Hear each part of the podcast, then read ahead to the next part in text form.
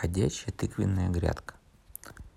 Бакальяо разъезжал по деревням, где он рассказывал сказки, да продавал овощи и яйца, чтобы заработать себе на жизнь. Однажды, вернувшись домой после одной из таких поездок, он заметил на спине своей лошади под седлом потертость. Бакальяо знал толк в коновольстве. Взял он из очага горсть древесной золы, присыпал рану и выпустил лошадь на паузу на пастбище. Пусть отдыхает. Там, глядишь, зала и время залечит рану. Через два воскресенья отправился Бакальяу на пастбище к своей лошади.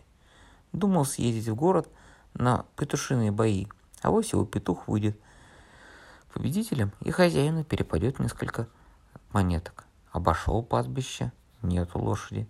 Вернулся домой в грязи с промокшими гря... ногами, злой. Потом целую неделю Дождь лил, как из ведра. Баклияу решил, что его славная лошадка, не раз приносившая ему победу в скачках, потеряна навсегда. Но вот однажды вышел он на луг и видит, движется к нему что-то вроде грядки, сплошь покрытое великолепными спелыми тыквами. Не веря своим глазам, Бакальяу осторожно приблизился. Он был любопытен. Ему хотелось поближе посмотреть на диковину – и он увидел, что это его лошадь. А тыквы на ее спине выросли из семечек, которые вместе с золой попали в рану. У кубинских крестьян заведено хранить тыквенные семечки в зале, чтобы они равномерно подсыхали и не теряли свежести для и всхожести для следующего сева.